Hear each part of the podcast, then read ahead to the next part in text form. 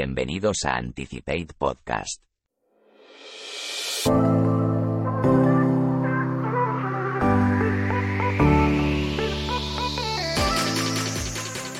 Hasta ahora hemos hablado aquí de cómo será la IA en el futuro y cómo será la robótica, pero hoy quiero abordar el escenario en el que ambas tecnologías, combinadas con todas las demás, pueden llevarnos.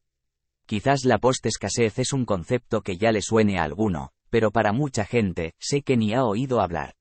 Así que vamos a tratar de abordarlo y ver sus dimensiones.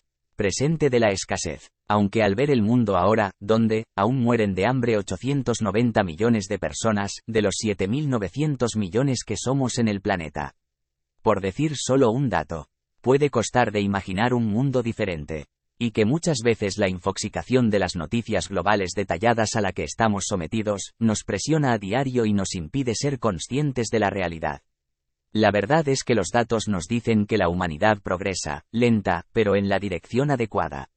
Si entendemos el potencial que estas tecnologías nos pueden aportar, podremos entender, que al igual como no ha dejado de ocurrir hasta ahora, que estas cifras de hambre en el mundo no dejan de bajar cada año.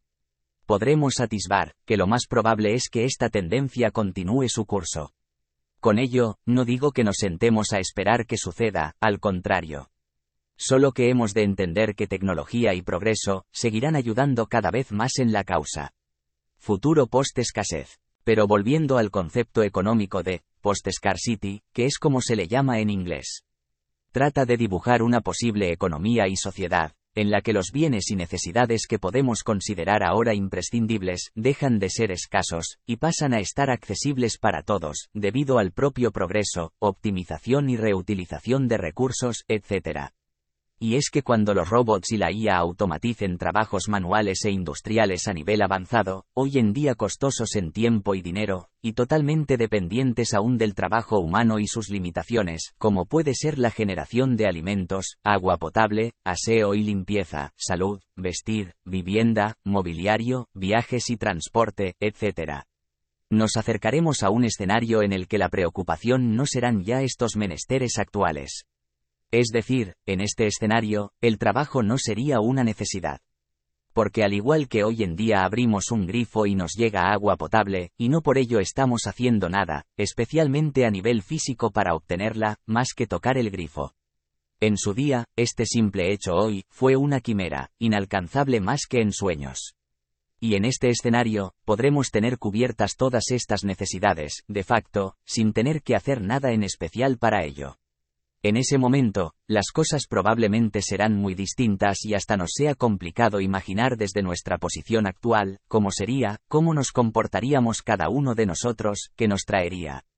Porque como algunos os sonará, según la teoría de Maslow y su pirámide de las necesidades humanas, una vez que una persona tiene cubiertas dichas necesidades fisiológicas básicas y de seguridad, opta por buscar otras como amistad, afecto, sexo, respeto, éxito, creatividad, etc. Aunque no hemos de perder de vista, que esta teoría, aún plausiblemente válida, es de los años 40, y no sé si seguirá siéndolo llegados a este punto. Y es por esto, que desde diferentes estamentos, tanto de investigación sociológica, tanto como de administraciones nacionales de varios puntos del mundo, ya han iniciado programas pilotos de forma anónima, para adelantarse a dichos supuestos y poder entender qué nos deparará el comportamiento humano, tan impredecible a veces y tan sorprendente en otras. En concreto, han puesto en funcionamiento tests de lo que llaman la renta básica universal.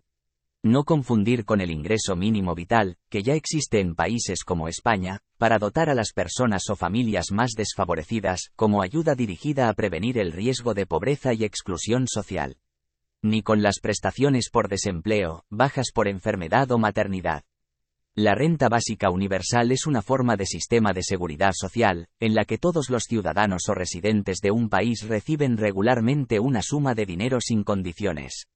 Esto que a algunos hará poner las manos en la cabeza y que a otros les sonará a gloria bendita, es algo más bien pensado para afrontar ese momento en el que el trabajo no sería necesario. Y por tanto, no trabajaríamos por dinero, sino que el dinero sería obtenido por el mero hecho de existir, con el fin de poder seguir haciendo funcionar la economía. Como digo, si profundizáis en ello, podréis ver tantos detractores como defensores, con sus razones bastante aceptables, pero me temo que, si no es esta solución, alguna habrá que adoptarse para el cambio que viene. Pero también me interesa mucho entender, qué haremos cada uno de nosotros llegado el momento.